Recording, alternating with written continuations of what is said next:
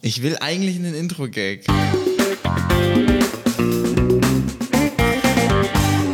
ich hasse diese Begrüßung.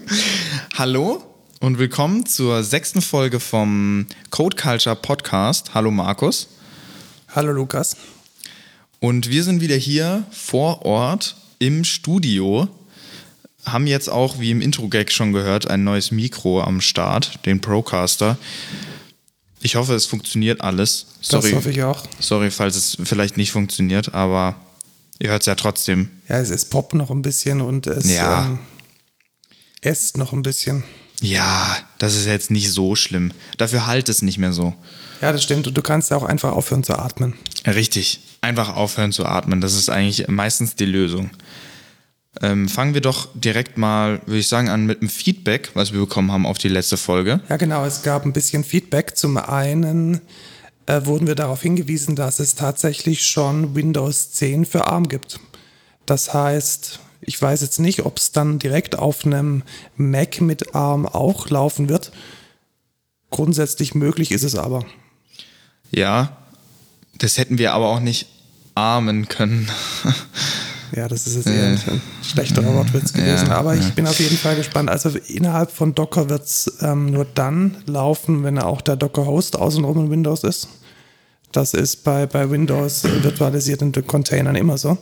Aber vielleicht gibt es ja da Bestrebungen von Microsoft, sich da wieder ein bisschen an die Mac-User anzubiedern und da Möglichkeiten zu bieten, Windows dann doch irgendwie auf den doch recht guten, hardwaretechnisch ausgestatteten Mac-Kisten dann zum Laufen zu kriegen. Ein weiteres Feedback war, dass wir nicht auf die Performance von den ARM Macs eingegangen sind. Und äh, da ist die Antwort eigentlich relativ trivial. Äh, das ist noch nicht, ist noch nicht draußen. Ja. Die, ähm, die Leute, die sich so einen Dev-Kit geshoppt haben mit einem ähm, Mac Mini, der so einen ARM-Prozessor drin hat, die stehen unter einem NDA, also die dürfen keine Performance-Werte posten, die dürfen keine Benchmarks machen, die dürfen da nicht drüber reden. Und Apple selbst hat überhaupt keine Infos gegeben, wie jetzt die Performance sein wird. Also ich denke, da müssen wir einfach warten, bis die ersten Kisten dann rauskommen. Und ich glaube, da wird es dann auch die entsprechenden Marketing-Slides geben, wie toll und wie viel besser dann dieser ARM sein wird. The fastest processor yet. Apple has ever made. Ja, has ever made. Das finde ich, find ich eigentlich relativ affig, weil natürlich werden die Dinge immer besser, sonst ja, macht man logisch. sie ja nicht neu. Ja, klar. Aber was ich da auch noch sagen muss, man sieht ja schon, was Apple auf den, auf den iPhones mit ihrer eigenen Architektur machen und das ist das ja, ist schon das ist schon krass im Vergleich zu der, zu den anderen. Genau, Handys. und wenn man jetzt dran denkt, dass diese ganzen Energy Constraints auf einem MacBook oder vor allem auf einem Mac Pro überhaupt nicht mehr gelten, da kann man ja so viel Energie ziehen, wie man möchte, und dass man ja auch mehrere Kerne davon einbauen kann, verspreche ich mir da eigentlich echt ziemlich viel davon. Ja, ich hoffe auch, dass man wenigstens dann etwas bekommt durch die Umstellung. Ja, aber ob ich jetzt zu den Early Adoptern gehören möchte, das ähm, wird sich dann, denke ich, zeigen. Ja. Dann kommen wir von Feedback wieder zu was Neuerem, und zwar den News natürlich. Du hattest deine Abschlusspräsentation als Fachinformatiker Anwendungsentwicklung. Also bald kannst du dich nicht mehr als Azubi vorstellen oder darfst dich nicht mehr als ja, Azubi richtig. vorstellen. Ich kann mich dann als ehemaliger Azubi der Excentra ja, genau. vorstellen. Auf jeden Fall, in zwei Wochen ist es soweit. Also am 14. Juli bekommen wir zumindest, äh, also laut, laut Aussage, kriegen wir da unsere schriftlichen Ergebnisse. Und dann steht fest, ob ich die Ausbildung geschafft habe oder nicht. Was du natürlich hast, da ja, gehen wir alle mal aus. Wir ich warten, auch die davon die Abschlusspräsentation. Also du hast dein, dein Abschlussprojekt vorgestellt und dann verteidigt. Richtig. Ähm, es lief so ab, also eben, es war in München tatsächlich, ähm, auf dem IHK-Campus. Ich weiß jetzt nicht, ob ich die Adresse sagen darf, ich lasse es lieber. Ähm, auf jeden Fall bin ich da halt hingekommen. Ich war eine Stunde zu früh, weil lieber zu früh als zu spät. Sehr gut, vor allem und, bei der MVG. Ja, richtig. Und da kann man auch noch dazu sagen, es ist immer besser, auch deutlich früher da zu sein, weil die Prüfer haben meistens davor auch schon nichts zu tun oder wenn, wenn ein anderer ausfällt oder so, dann kann man einfach vorgezogen werden und dann früher schon fertig sein. Und das freut natürlich euch und die Prüfer auch, Das heißt, also früher da sein ist eigentlich immer besser, weil wir haben auch, ich glaube, eine halbe Stunde vorher angefangen. Nice. Ähm, und dann war ich halt mega schnell auch fertig. Haben sich die Prüfer auch über deine Präsentation gefreut? Ja, äh, tatsächlich. Also Mm, ich, also es ist so aufgebaut, man hat zuerst halt die Präsentation, da habe ich halt mein Projekt in 15 Minuten vorgestellt. Tatsächlich habe ich auch genau 15 Minuten gebraucht. Bin ich echt froh drum, dass ich es genau geschafft habe, obwohl ich technische Schwierigkeiten bei der Demo hatte. Aber das hat sich dann noch geregelt. Also das heißt, du hast dann so eine Viertelstunde eine PowerPoint gezeigt mit ein bisschen Demo zwischendrin und dann haben genau. sie dich noch eine Viertelstunde gegrillt. Richtig. Da möchte ich auch noch mal kurz eine Empfehlung aussprechen macht einfach keine Demo. Es ist wirklich, es hat nicht viel Mehrwert. Ihr müsst einfach nur euer Projekt vorstellen und ihr könnt es genauso wie in der Dokumentation machen und einfach den Ablauf in PowerPoint-Slides einfach erklären. Und das ist safe. Da habt ihr keinen Stress, da, kann, da funktioniert alles, da habt ihr nicht irgendwie Nebeneffekte oder so. Du hast für deine Demo Internet gebraucht, richtig? Ja, richtig. Und das Problem, was, also ich, Idiot, habe natürlich nicht meinen Handy-Hotspot benutzt, der natürlich mit LTE mega schnell gewesen wäre, sondern bin natürlich in den IHK-Hotspot gegangen, der irgendwie 10 Kilobyte oder so äh, gerade mal machen kann, ähm, was dann natürlich äh, sehr unvorteilhaft war für die Demo weil ich brauchte einen Mail-Server und so und das hat dann immer ein bisschen gedauert. Aber im Endeffekt war es nicht weiter schlimm, weil es hat dann doch alles funktioniert. Gut, also gehen wir mal davon aus, du hast gut bestanden und ähm, ich denke, du wirst dann noch berichten. Vielleicht nicht die Note im Podcast sagen, aber zumindest sagen, ja, dass du dann groß also, und erwachsen geworden bist. Ja, ähm, ich würde noch kurz äh, zum Fachgespräch sagen, dass das auf jeden Fall nicht schwierig ist und die, die Prüfer fragen auch meistens nur Sachen so zum, zur, äh, wie sagt man das? Äh, zu, zum Projekt, genau. Und äh, sonst halt so mega basic Sachen aus der Ausbildung. Also das kriegt man eigentlich auch mega gut hin, wenn man sich mit seinem Projekt auf jeden Fall auskennt. Genau. Und ich kann schon mal sagen, also die mündliche habe ich bestanden. Ähm, jetzt kommt es nur noch auf die schriftliche an. Sehr gut, ich bin gespannt. Ja. Dann ist die letzte Woche was Lustiges passiert, nämlich ein großer IT-Dienstleister aus der Finanzbranche hat Insolvenz angemeldet. Ob das so lustig ist, ist die andere Frage. Also ich finde, es sind zumindest mal ganz interessante Effekte passiert. Nämlich äh, einige von diesen neuen Banken, die mit Wirecard, um die geht's, ähm, ihre ganzen IT-Geschäfte und vor allem ihre Transaktionen abwickeln, die können jetzt ihre Kreditkarten wegwerfen. Nice. Und dazu gehört unter anderem äh, Boon, Curve und Holvi. Also das sind eigentlich genau die, die ja auch immer im Podcast Werbung machen und die von den ganzen Hipstern genutzt werden. Hast du eine Karte von denen? Nee, tatsächlich nicht. Also ich habe nur eine Karte von N26. Ähm, Lustigerweise war ja N26 auch am Anfang unter Wirecard. Also die hatten ah, keine, okay. eigene, keine eigene Bank, äh, Bankleitzahl und auch keine Bankenlizenz und die haben auch ihre, ihre ganzen Dienstleistungen über Wirecard abgewickelt. Und die sind allerdings, glaube ich, schon vor zwei oder vor drei Jahren dann selbstständig geworden. Das haben jetzt halt viele von den Hipsterbanken noch nicht geschafft. Und für die ist jetzt erstmal, ja, Zappenduster. Da geht jetzt ja. nichts. Und lustigerweise auch, oder interessanterweise auch Aldi Süd die wickeln nämlich ihre Kreditkartenzahlungen auch über Wirecard ab. Und da bin ich mal gespannt, was da passiert, wenn dann bei Wirecard endgültig die Lichter ausgehen, ob man dann an der Aldi-Kasse noch mit seiner Kreditkarte bezahlen kann. Ja, das wird auf jeden Fall interessant.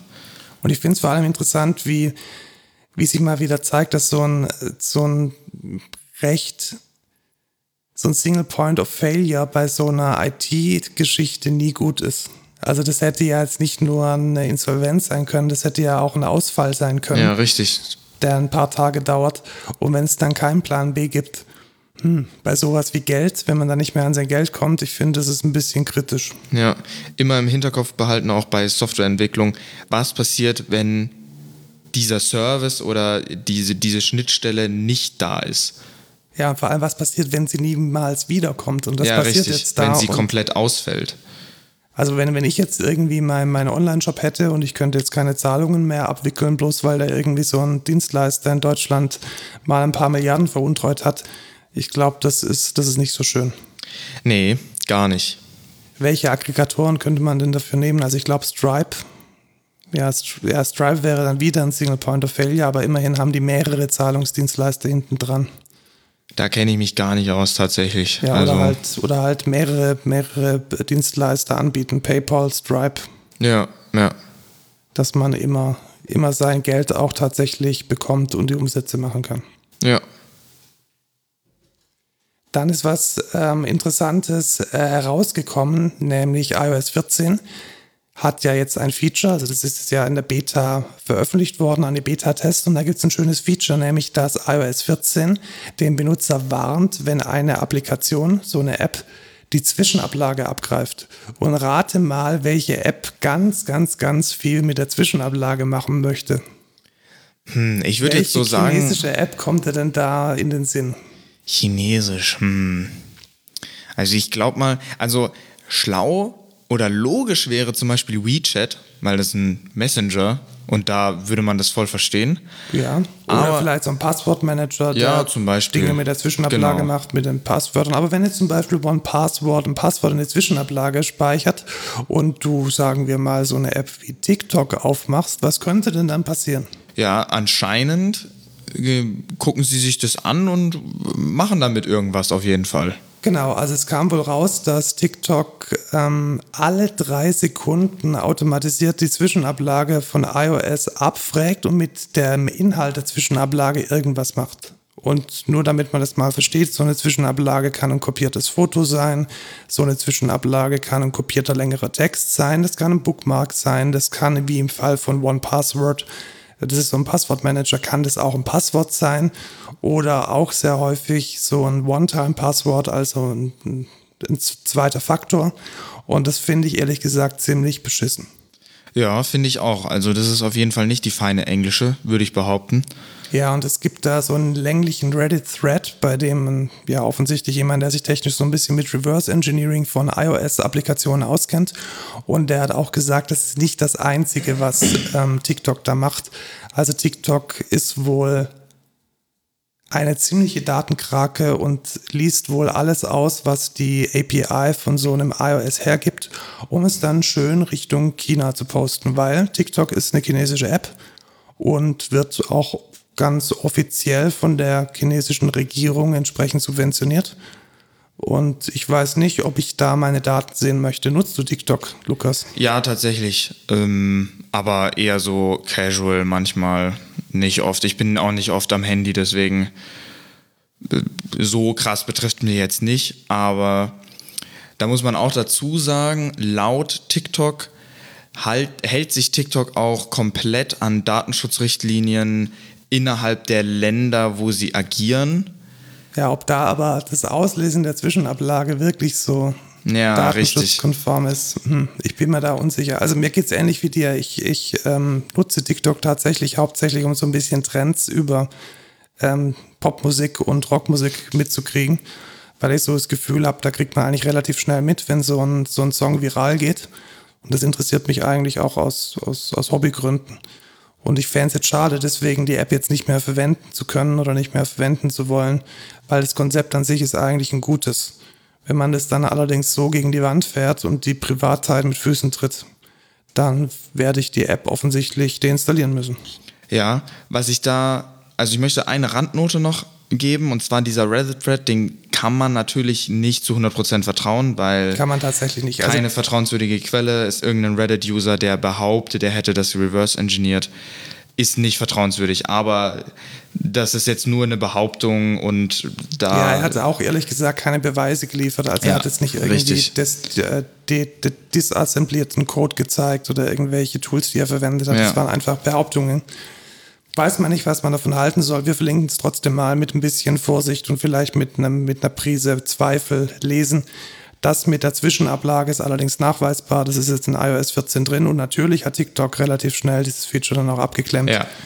Die offizielle Begründung war übrigens, dass sie damit automatisierten Spam vermeiden wollen. Aha. Ah, ja. ich verstehe, ja. Das ist natürlich sehr logisch. Ja. Da kann ich aber nochmal insgesamt zu TikTok, kann ich ähm, einen YouTube-Channel tatsächlich empfehlen. Einfach mal so kurz am Rande. Simplicissimus heißt der. Und die befassen sich immer mit so kritischen Themen, die so die Bevölkerung gerade tangieren. Und die haben auch ein Video über TikTok gemacht, was sehr, sehr interessant ist. So über die chinesische Regierung, was, was früher TikTok war, wie sich das entwickelt hat. Weil früher war TikTok ja Musical.ly. Genau, Musical.ly. Und da, da geht er tiefer in die Materie auf jeden Fall, wie, was da schon alles passiert ist und was für Skandale da auch schon ähm, passiert sind. Sehr zu empfehlen. Simplicissimus einfach auf YouTube. Packen wir, packen wir mit in die Shownotes. Ja, also der Markus, weil ich mache das immer nicht ich, ich wollte ja mal ein Skript machen, welches dann einfach unser Google Doc nimmt und den Markdown umformatiert, zumindest die Links, und dann automatisiert ins Prodigy reinpackt. Vielleicht schaffen wir das mal irgendwann. Ja, vielleicht. Und dann machen wir das auch Open Source und dann können sich das alle. Dann können alle Podcaster dieser Welt äh, ja. ihre Shownotes schön zusammendübeln. Mega nice. Das Thema der Woche heute, wir haben es letztes Mal schon angekündigt, wir sind nämlich alle so ein bisschen zu GraphQL Fanboys geworden. Ja, zumindest würde ich sagen in der Excentra so. Ja. Ja. Also historisch ist es so, wir haben eigentlich schon immer bei unserer Softwareentwicklung nicht REST verwendet. Also unser, unser selbst gebasteltes Framework, unser selbst entwickeltes Framework verwendet, um mit der UI zu kommunizieren, ein proprietäres Protokoll, das sich so ein bisschen an dem Konzept von Vadin orientiert, also mit einer serverseitigen Session, mit einem serverseitigen Page, State, Shadow DOM sagt man da auch dazu. Und die REST-Geschichte ist so ein bisschen an uns vorbeigegangen und wir waren dann eigentlich immer der Meinung, REST ist doof. Warum ist REST doof? Fallen dir da Dinge ein? Also es ist nicht dynamisch. Ja. Es ist alt. Ja, alt an sich muss ja nichts bedeuten. Ja, das stimmt. Also was mich an REST immer am meisten stört, ist, dass ich nicht weiß, welche Antwort ich denn von diesem Endpunkt erwarten kann. Also ich schicke da einen GET-Request hin und sage, ich möchte jetzt zum Beispiel alle Personen haben, alle User haben und dann kommen da irgendwelche User zurück. Richtig, also Type Safety gar nicht. Genau, also da kommt ja. dann ein JSON zurück und ich muss dann ganz vage Annahmen machen, was für ein JSON denn da zurückkommt. Aber ich muss zum Beispiel an gewissen Stellen in der UI sehr wohl wissen, dass die Person jetzt einen Vorname und einen Nachname hat, weil ich will den Namen anzeigen. Und ich muss ja wohl wissen, wie denn das Attribut heißt, in dem die E-Mail drin steht, weil ich muss die E-Mail vielleicht in Profilinfos mit anzeigen. Und es hat eigentlich dann auch ziemlich lange gedauert, bis das irgendwie dann verstanden und unter Kontrolle war. Man hat dann obendrauf auf dieses REST, dieses Open API und dieses Swagger draufgeklebt, wo man dann so metamäßig oben drüber nochmal die die, die API, die REST API dokumentiert. Also dass man erstmal ja. überhaupt sieht, welche Endpunkte gibt es denn und welche Daten muss ich da hinschicken und welche Daten kommen da zurück. Weil das REST an sich nicht per se out of the box angeboten hat.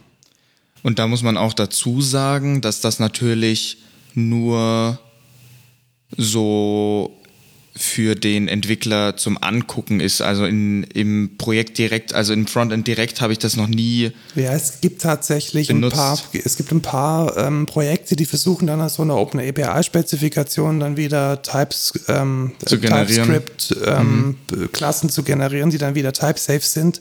Aber ich habe es auch noch nie in the Wild gesehen.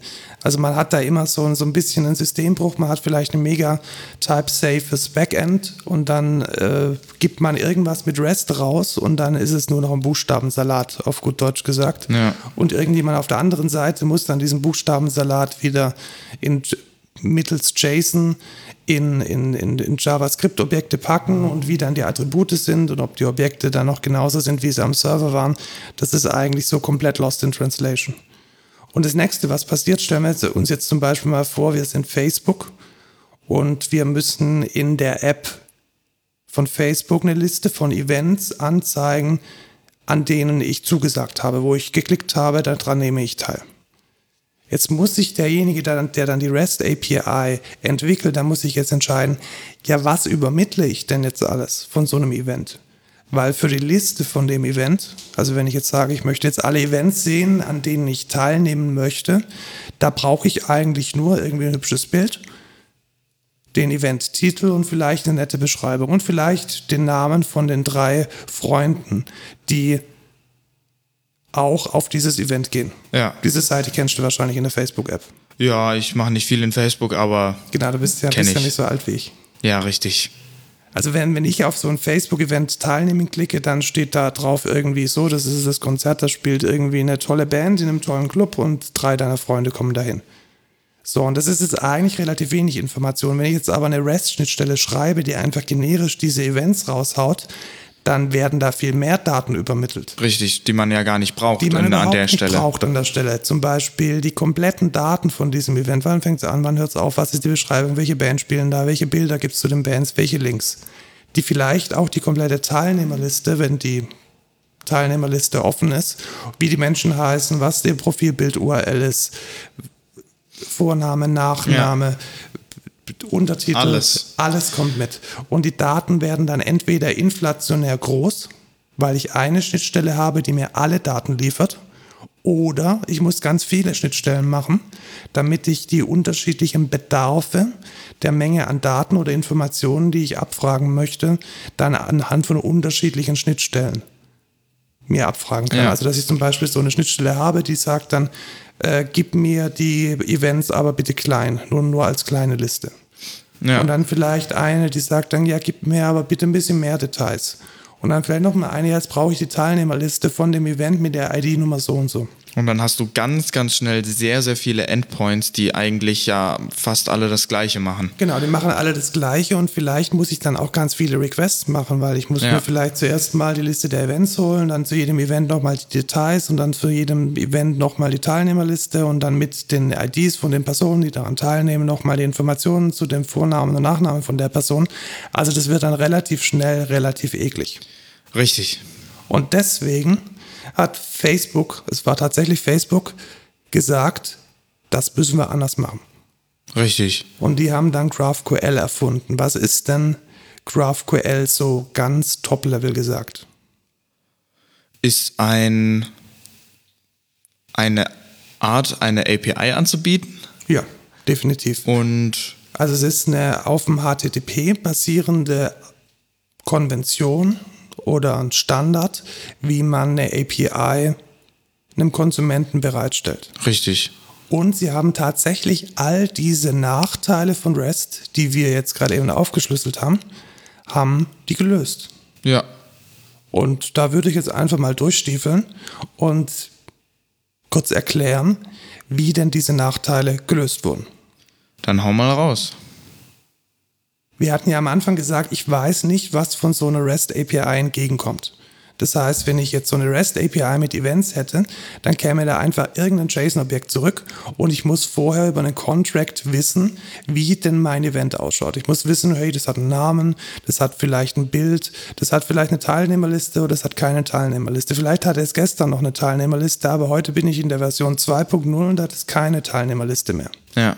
Und diese Information, was ich denn zu erwarten habe von der API, wie die Daten ausschauen, da hat GraphQL spezifiziert, hey, da gibt es einen Endpunkt, der heißt Introspection und diese Introspection gibt mir eine komplette maschinenlesbare Übersicht, nicht nur über die Typen, die ich ausgebe und einlesen kann, sondern auch über die vorhandenen Endpunkte. Ja, das hört sich ja nice an. Das bedeutet, ich habe praktisch sowas wie Open API direkt in den Standard eingebaut. Und da ergeben sich jetzt ganz interessante Effekte daraus. Zum Beispiel kann ich jetzt in meine äh, Visual Studio Code IDE die GraphQL Extension laden oder das Plugin laden und sagen, hey, ich möchte eigentlich gegen, diese, gegen diesen Endpunkt implementieren. Und dann habe ich eine Autovervollständigung über die Attribute, die mir von dieser API entgegenkommen. Ich glaube, das geht sogar auch im WebStorm, soweit ich weiß. Ja, WebStorm kann es auch. Genau. Ja. Also man kann dann einfach sagen, hey, ich möchte eigentlich gegen diese API programmieren und dann weiß auf einmal deine IDE ganz genau, wie die Endpunkte heißen, welche Typen da zurückkommen, welche Attribute sie haben, vor allem auch, und das finde ich mega nice, welche Attribute nicht null sind. Also es ist dann auch noch so eine eingebaute äh, Null Safety mit drin und das alles gibt der Standard her.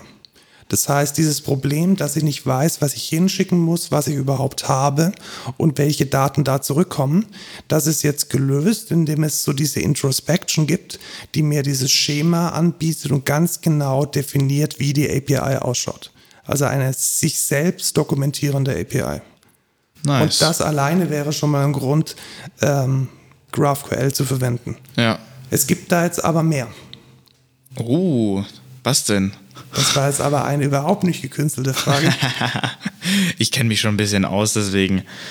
Genau, dann sagtest du mal was, wie das denn mit diesen Queries funktioniert. Weil wenn ich jetzt zum Beispiel alle Events von ähm, der Facebook API abfragen möchte und ich möchte nur den Event-Titel und eine kurze Beschreibung. Ja. Wie mache ich das dann?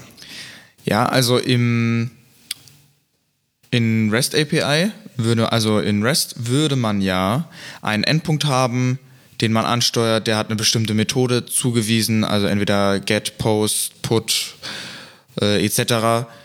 Und in GraphQL hat man quasi, macht man immer einen Post, genau. indem man im Body dann eine bestimmte GraphQL-Query übergibt. Das ist eine bestimmte Syntax, erinnert ein bisschen an JSON, wenn man es so definieren möchte. Ja. Ähm, und da sagst du einfach, ja, ich hätte jetzt hier, ich habe jetzt hier eine Query. Da sage ich, ja, ich möchte jetzt gerne mal die Components oder die Events halt haben. Die Events haben dann halt eine ID, damit ich weiß, welches Event es ist. Die haben dann äh, einen Namen ein Bild und irgendwie Top 3 zugesagte User.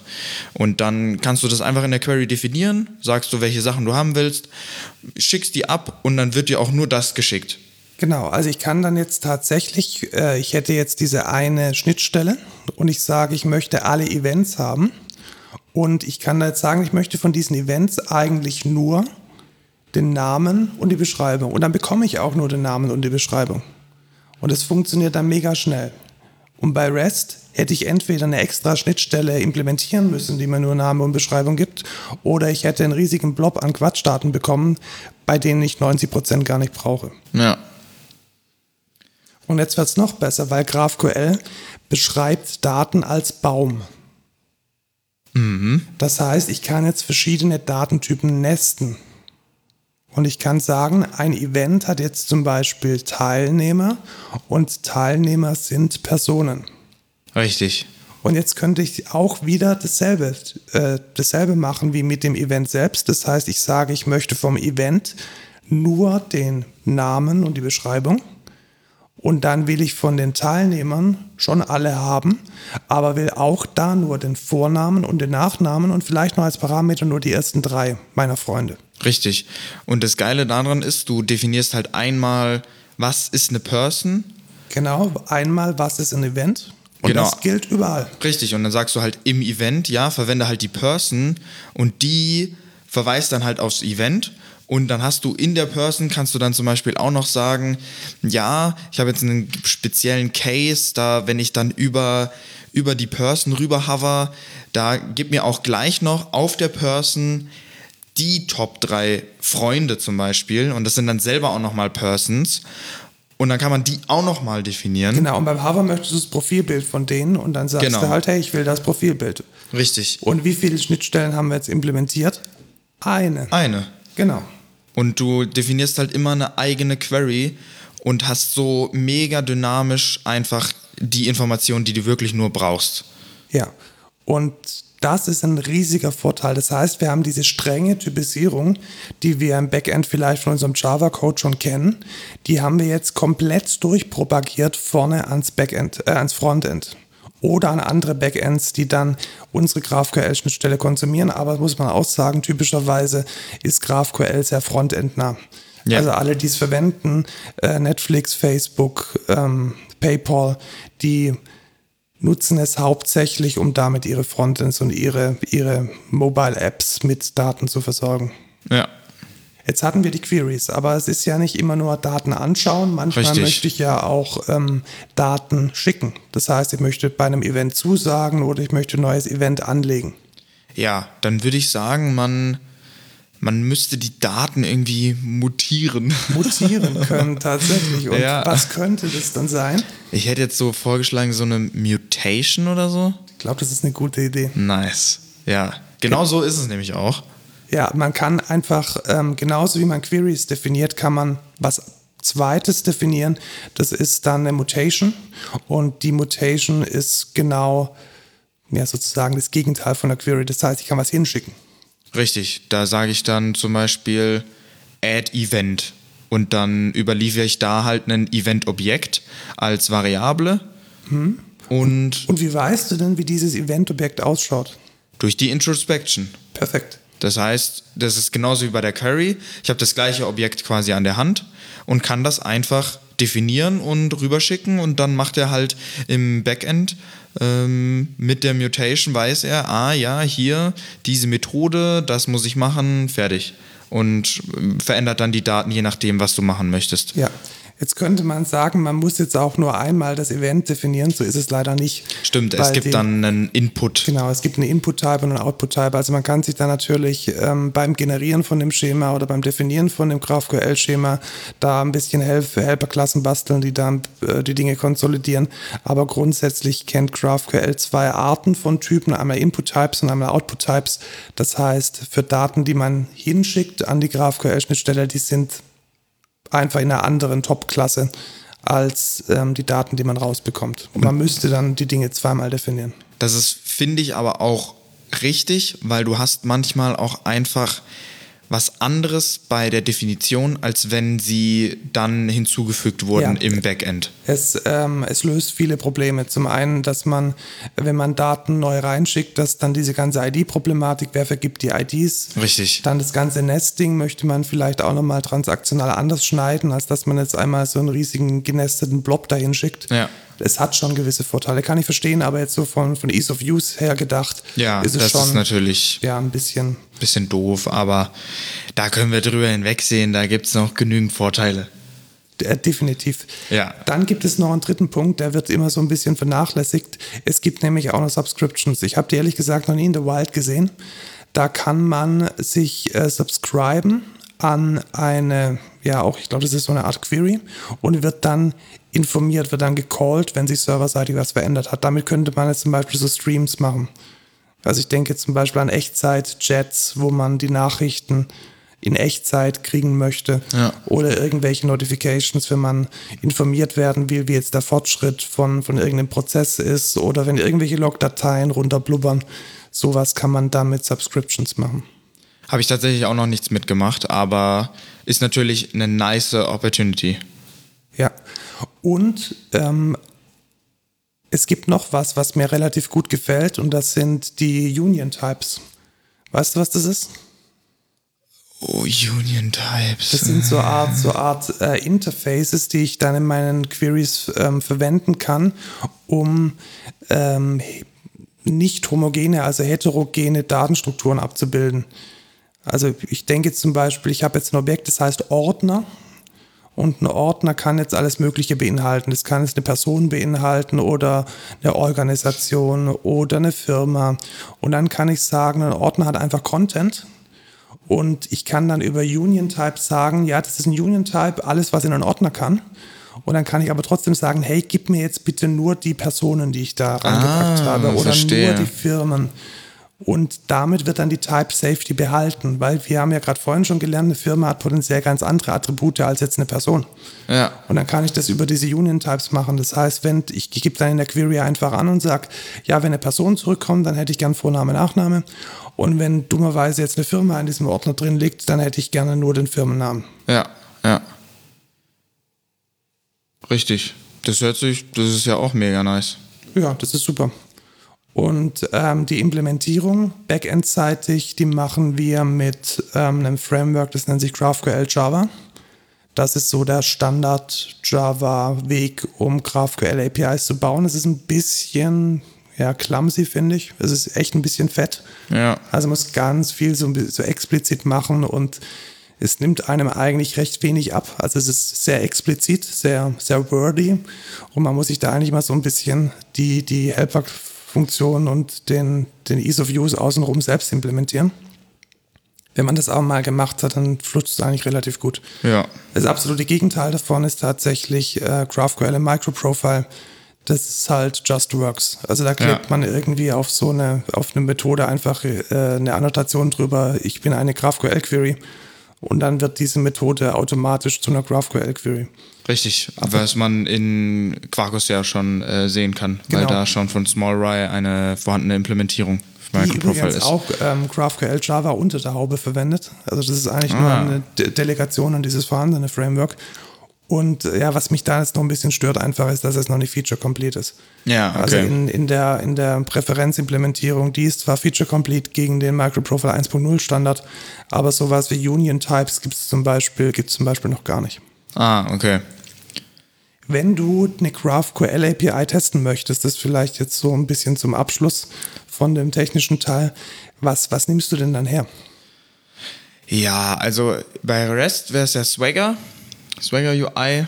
Ja, oder dann halt tatsächlich ein Postman. Genau, oder Postman, da hast du direkt dann ähm, eine richtige Chest-Instanz. Aber bei GraphQL würde ich persönlich GraphIQL hernehmen, was natürlich die schon generierte Frontend-Lösung ist, um die, den, die Endpunkte zu testen. Ja, und ich, ich mache es inzwischen sogar so, dass immer dann, wenn ich einen Service schreibe, der eine GraphQL API hat, dass ich dann einfach GraphQL mit ausliefere. Ja, richtig. Das also heißt, der Server dann, bietet es direkt mit an. Genau, das heißt, wenn, wenn dann jemand, äh, Entwickler oder vielleicht auch ein End-User, ein Endkunde, dann aus Versehen oder mit Absicht die, die URL von dem Service eingibt, dann antwortet der einfach auf den GET-Request, indem er diese Graph EQL mitschickt und das ist dann so eine explorative Umgebung, mit der man dann die GraphQL-Abfragen direkt im Browser machen kann, mit Syntax-Highlighting und mit automatischer Vervollständigung, ja. weil Graph EQL natürlich an die Introspection geht und dann genau weiß, welche Daten hingeschickt werden können und welche Daten dann auch zurückkommen. Also es ist wirklich nice. Ihr könnt auch ohne den, ohne die GraphQL-Schnittstelle wirklich zu kennen, einfach mit der Autocompletion und mit dem generierten Doc direkt Queries zusammenbauen. Und genau, das, also das geht mega fix. Ja, also funktioniert einwandfrei. Und ich, ich hasse es, so eine REST-Schnittstelle, die dann irgendwie über, über ein Post-Body irgendwie ein JSON ja. kriegt und dann fehlt da irgendwie was und das ist ein komischer Parser und alles doof. Also diese Problematiken, die hat man mit, mit ähm, GraphQL überhaupt nicht. Ja. Das, das flutscht äh, wie eine Eins. Das ist richtig. Jetzt müssen wir, glaube ich, auch, wir sind ja jetzt äh, alle uns sehr einig, jetzt müssen wir, glaube ich, auch ein bisschen die, die Nachteile, die Nachteile von GraphQL mal ein bisschen aufarbeiten, so ja. zum Abschluss. Ja. Ich finde tatsächlich, dass es ein bisschen schlecht ist zum Bearbeiten von Daten. Weil bei, bei REST hat man mit, mit Put und mit Post und mit, mit Delete eigentlich im HTTP-Standard richtig schön eingebaute Methoden, um Daten zu bearbeiten Richtig. und zu verarbeiten. Und ich glaube, diese Semantik, die geht bei GraphQL ein bisschen verloren. Ja, weil du weißt halt, wenn du eine Mutation aufrufst, nicht, was genau mache ich. Also wenn du jetzt sagst Mutation Delete Event, dann ist es halt trotzdem ein Post und du hast keine Ahnung, so, also natürlich weißt du, weil es Delete-Event heißt. Ja, aber ich weiß es nur über die, über die menschliche Sprache, genau, über, genau. über also. Wenn, wenn da jetzt halt ein Vollhonk sitzt und der macht hier so eine GraphQL-Schnittstelle, wo der halt irgendwie sagt, do something with Event, dann hast du halt keine Ahnung, was der da macht. Weil es halt einfach eine Mutation ist und du weißt nicht, was da passiert. Genau. Und also man muss da ganz stark darauf achten, dass die Queries und die Mutations halt richtig heißen weil sowas wie, wie Delete auf, das, auf demselben Endpunkt aufzurufen, wie ich den Get aufgerufen habe, das geht halt bei GraphQL nicht. Ja, richtig. Und was ich auch doof finde, ist, dass halt diese HTTP, diese HTTP-Stati nicht richtig ja. verwendet werden. Also, also es wird quasi missbraucht ja, genau. eigentlich. Genau. Also der Post, der sagt eigentlich immer, yo, ich habe geklappt, alles nice, 200 und dann kriegt man irgendwie ein JSON, in dem 500 Fehlermeldungen drinstehen. Ja, weil und, und vor allem machst du halt einen Post, obwohl du dir nur Daten holst. Also ähm, im Endeffekt veränderst du ja nichts. Ja, also ich glaube, GraphQL scheißt so ziemlich auf alles, was HTTP als Standard festgelegt hat und packt sich so ein bisschen Huckepack oben drauf. Ja. Also ich glaube, das hätte man besser machen können. Zumindest, dass man, wenn man tatsächlich nicht authorized ist, dass man dann auch einen echten non-authorized Status bekommt, dass man da ein bisschen mehr von HTTP verwendet und HTTP nicht so völlig agnostisch als Transportschicht betrachtet. Ja, ja. Und was mich auch ein bisschen stört, das wird manchmal als Vorteil verkauft, ich sehe es eher als Nachteil, es gibt keine Best Practice zum Versionieren. Also man versioniert äh, GraphQL, indem man nicht versioniert. Ja. Das heißt, man verändert einfach die API so nach dem Motto, ja, ja, die Konsumenten, die müssen sich dann halt das Schema anschauen und wenn sie dann sehen, dass sie mit dem Schema nicht mehr zurechtkommen, dann sollen die halt auseinanderfallen. Also sowas wie, wie eine wie ein Progress über die Version oder ja. eine saubere Versionierung gibt es da nicht. Man kann, glaube ich, inzwischen at deprecated an, ähm, an einzelne Attribute dran schauen, dass dann zumindest mal die Entwickler irgendwie mitkriegen, hey, das wird vielleicht bald raus, rausfallen. Ja aber irgendwelche strikten Versionen, wo man jetzt tatsächlich sagen kann, ab so und so wird das und das verwendet und wenn du halt noch nicht so weit bist, dann bleib halt bei der Version 1. Das macht GraphQL nicht. Und das finde ich aber auch ist ein Nachteil, weil es ist nun mal so, wenn man an einem laufenden Projekt arbeitet, dass sich die Datenstruktur vielleicht schon ändert.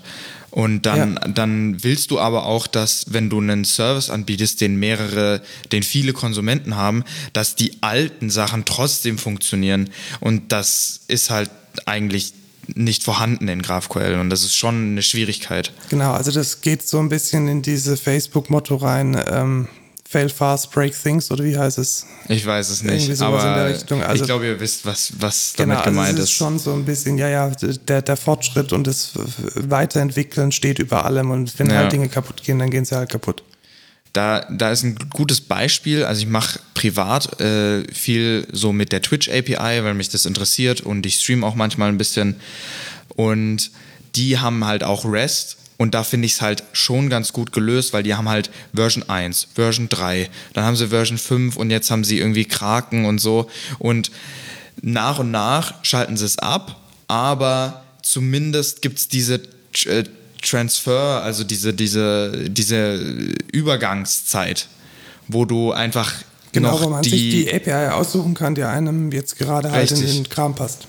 Und das hast du halt bei GraphQL nicht, weil du hast halt eine Schnittstelle und nicht irgendwie Version 1, so wie, im, so wie es im REST-Standard definiert ist. Äh, und das ist halt einfach schwierig, aber da kann man auch drüber hinwegsehen oder sich ähm, andere Lösungen suchen. Glaube ich. Ja, also wahrscheinlich ist die, die Antwort darauf, schneid halt deinen Service gut. Ja. Kommuniziere mit deinen Frontend-Entwicklern und ähm, sei halt vorsichtig, wenn du eine bestehende API äh, verändern möchtest. Ja, oder überleg dir halt vorher schon, wie die API genau aussehen muss.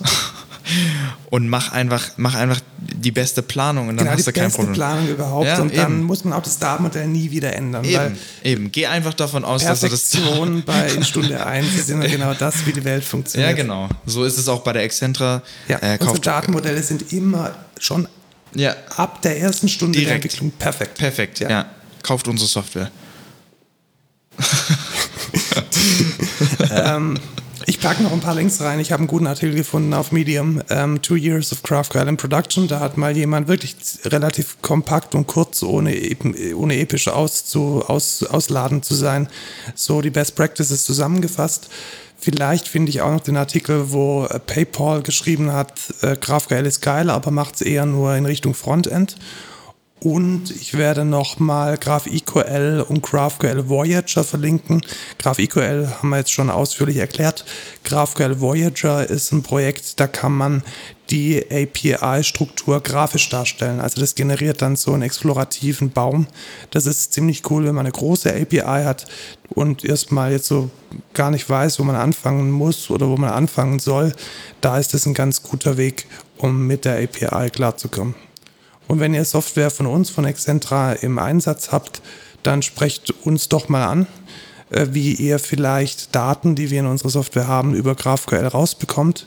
Da braucht ihr dann meistens ähm, ein, OpenID. äh, ein OAuth 2 Token und könnt dann über die bestehende GraphQL-Schnittstelle die Daten, die ihr in der, in der UI grafisch bekommt, äh, auch maschinell lesbar abfragen. Ja, falls ihr nicht wisst, was OAuth ist, dann hört euch doch einfach die letzte Folge an. Haben wir es in der letzten Folge gesagt? Oder? Ich glaube, oder das vorletzte? Vorletzte nee, oder vorletzte ist doch. Vorletzte. Vorvorletzte? Nee, was hatten wir denn letzte? Letzte war Arm. ah ja, Compiler. Ja, genau. vor, vor, vorletzte. Ja, dritte genau. Folge. Dritte Folge. Dritte Folge. Hört euch die dritte Folge an. Ähm, da gehen wir nämlich sehr tief drauf ein.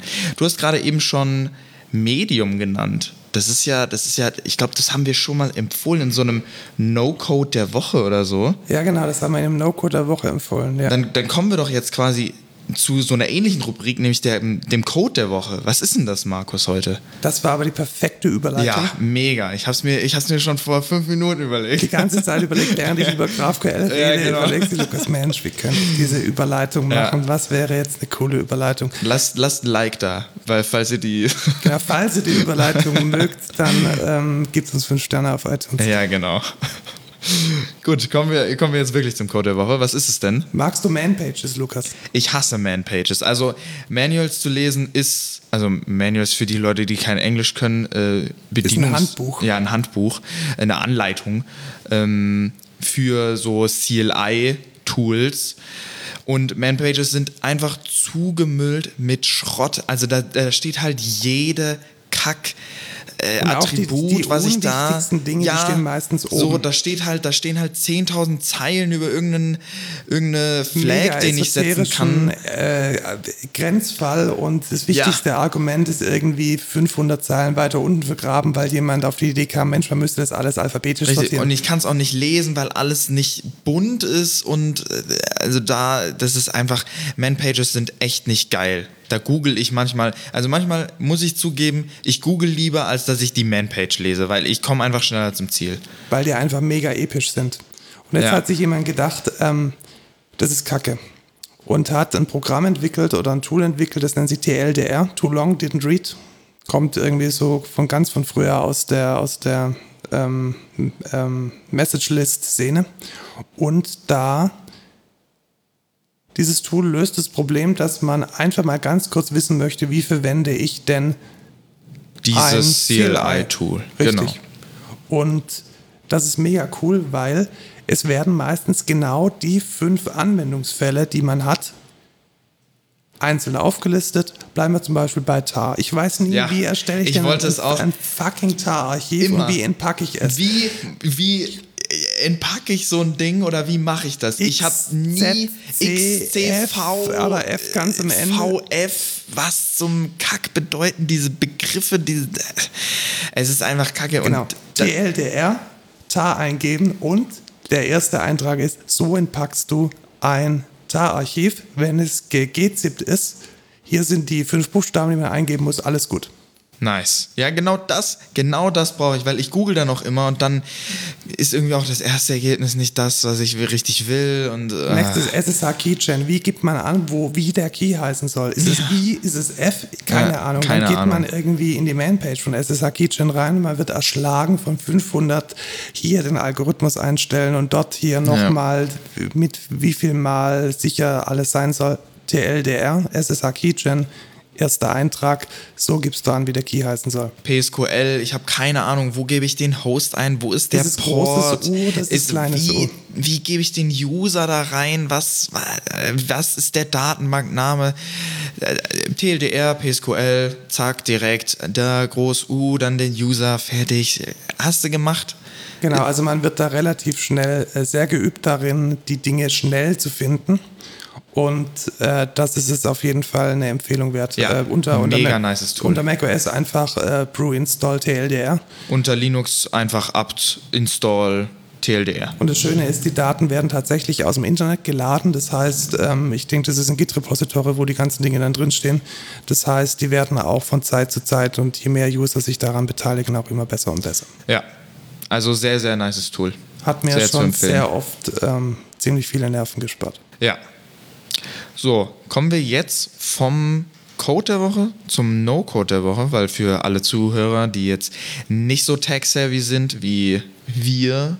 Kommt jetzt ein Tech-Savvy-Tool für für jeden Entwickler oder auch, ähm, wenn man insgesamt im Business äh, Diagramme erstellen will. Genau, also wenn man seinem Manager erklären möchte, wie die Software funktioniert, dann hat man am besten ein Bild und ähm, oder macht einen Screenshot von dem Bild. Macht einen Screenshot von dem Bild, den man dann in Word pastet, um ihn dann auszudrucken. auszudrucken und da dann was markieren, das wieder einscannt und dann per E-Mail versendet. Es ist ja, ich bin ja eigentlich überhaupt kein Freund von PowerPoint, also das Ding macht mich wahnsinnig. Und wenn ich da versuche, irgendwie äh, Kästchen zu malen und dann zu den Kästchen irgendwelche Pfeile, die sich dann auch bitteschön noch automatisch mitbewegen, wenn ich den Kasten verschiebe oder größer mache, ja. Da fängt es dann an, echt das eklig zu werden. Nicht, nicht nice, gar nicht nice. Und da hat tatsächlich äh, so eine Webbude ein Open Source Tool veröffentlicht, das das Ganze im Browser echt gut macht. Ja. Und das ist Draw.io, also Draw wie Englisch malen.io. Und damit kann man ganz einfach gesagt coole Diagramme machen ist auch tatsächlich auch integrierbar in Google Docs, in Confluence. Genau, Google Docs, Confluence, man kann die Dinge online lassen, man kann sich sogar einen Desktop-Client runterladen, wo die ganzen Diagramme dann lokal bleiben. Also es ist sozusagen Next Generation, mal mir mal irgendwelche lustigen Diagramme. Richtig, und alles auch kostenlos, mega, mega nice. Und äh, was mir daran besonders gut gefällt, ist, dass ähm, man auch kollaborativ dran arbeiten Richtig. kann und Diffs damit machen kann. Also im, im Confluence sehe ich dann tatsächlich, oh, da hat jemand ein neues Kästchen dazu gemalt. Wird ja wohl schon stimmen und ich kann die Dinge auch revisionieren, weil unter der Haube ist einfach ein XML.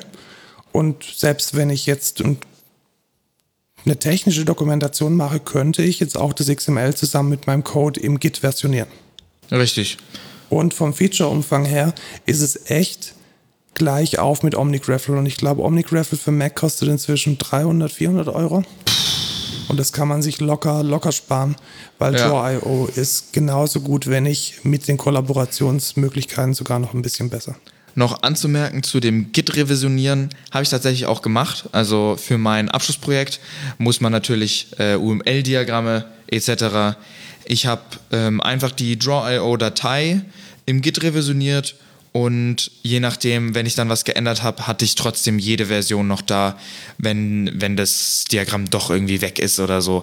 Also es ist, es ist wirklich sehr zu empfehlen. Genau, und es hat auch schon, schon Standard-Templates drin für UML, Richtig. für Klassendiagramme, für Sequenzdiagramme. Es hat die ganzen Icons von AWS am Start, wenn man irgendwie in Cloud, eine Cloud-Architektur dokumentieren möchte. Es hat BPMN mit drin. Ja um äh, BPMN-Tasks und Gatter und alles Mögliche äh, zu packen und top. Ja, teilweise beim UML nicht so, wie man es zumindest bei uns in der Schule lernt, aber trotzdem äh, solide auf jeden Fall. Ja. Gut, ja. dann ähm, kommen wir zur Verabschiedung quasi. Tatsächlich, ich habe schon die Kapitelmarke auf dem MIDI-Keyboard gedrückt. Nice. Ähm, wir wollen zum Abschluss noch sagen, was wir in der letzten Folge auch schon relativ am Anfang gesagt haben, aber die Excentra sucht Azubis und Praxissemesterstudenten. Nee, Praxissemesterstudenten sind voll. Ach so, die sind voll. In den Shownotes. Ah, ja, also gut, ich kann nicht lesen. Genau, Praxissemesterstudenten und FOS, äh, FOS-Praktikanten, da geht leider nichts mehr. Also wenn ihr da wieder äh, euch bewerben wollt, dann bitte nicht fürs kommende Wintersemester, sondern äh, vielleicht äh, im Sommersemester. Äh, Azubis gibt es allerdings noch ja, äh, die Möglichkeit, alle Slots bei uns, frei, glaube ich. Nee, nicht ganz. Nicht ganz? Also, ja, es, es gibt noch freie Slots, ja, sagen wir es mal so. Und äh, da könnt ihr am besten schauen, was wir da anbieten auf excentra.de slash Karriere. Wir packen den Link auch nochmal in die Show Notes. Ja, solange, solange die Leute nicht wissen, wie viele Slots wir frei haben, können wir einfach sagen, dass wir alle Slots frei haben. Das stimmt, ja. Ja, also wir haben alle Slots frei. Wir haben vor allem noch jedes Fach verfügbar. Also es ist jetzt ja. nicht so, wenn ihr jetzt äh, Anwendungs, ähm, wie heißt das Ding, das du machst, äh, Anwendungsentwicklung, machen äh, möchtet, dann könnt ihr das auf jeden Fall tun. Richtig. Und die anderen zwei, ich weiß den Namen nicht, weil ja, ich, ich das nicht gemacht habe. Ich glaube, äh, mit, Prozess mit und Prozessen und irgendwas. Analyse. Also ich, ich sage immer Prozess und Cloud. Ja, also genau. Prozesse und Cloud äh, könnt ihr auch machen. Wäre auch für uns natürlich interessant, weil den Ausbildungsberuf ist neu und wir wollen auch neue Themengebiete Ich habe mir tatsächlich lehren. den Lehrplan angeschaut und so neu sind die Inhalte leider gar nicht. Ja, das war klar, aber im Betrieb macht man dafür genau, andere also im Sachen? Betrieb bei uns könnte dann auf jeden Fall Bleeding Edge und die neuen Technologien dann auch genau. tatsächlich einsetzen und nutzen. Ja. Ja, das wäre es dann für heute. Ihr könnt uns gerne ähm, schreiben unter codeculture.excentra.de oder ihr menschent uns auf Twitter oder schreibt uns dort eine DM. Oder inzwischen, ich glaube, Christine hat jetzt auch auf Facebook und LinkedIn, Xing und so ein bisschen uns gepostet. Ah. Also da sind wir jetzt auch vertreten. Nice. Danke dafür. Und ja, dann war es das für diese Woche. Ja, fand ich, fand ich eine nice Folge auf jeden Fall. Ja, GraphQL ist, ist, ist cool. Ja, wir sind auf jeden Fall auch cool. Ihr seid auch cool. Und äh, nächste Woche reden wir dann wahrscheinlich über haben wir einen Gast? Wir haben einen Gast und wir Also werden, vielleicht haben wir einen Gast. Vielleicht haben wir einen Gast und wenn wir einen Gast haben, dann reden wir darum, wie man Software mit seinem Gehirn steuert. Also Brain-to-Machine-Interfaces. Und ein bisschen VR. Und ein bisschen VR. Brain-to-Machine-Interfaces mit VR. Sehr, sehr interessant. Mega spannend. Ich freue mich schon drauf, weil ich überhaupt ich keinen Plan davon habe. Ja, ich ein bisschen, aber nur weil ich mit dem Gast schon ein bisschen geredet habe, aber. Ja, also wird auf jeden Fall mega spannend. Ja. Und bis dahin, tschüss Lukas. Ciao Markus.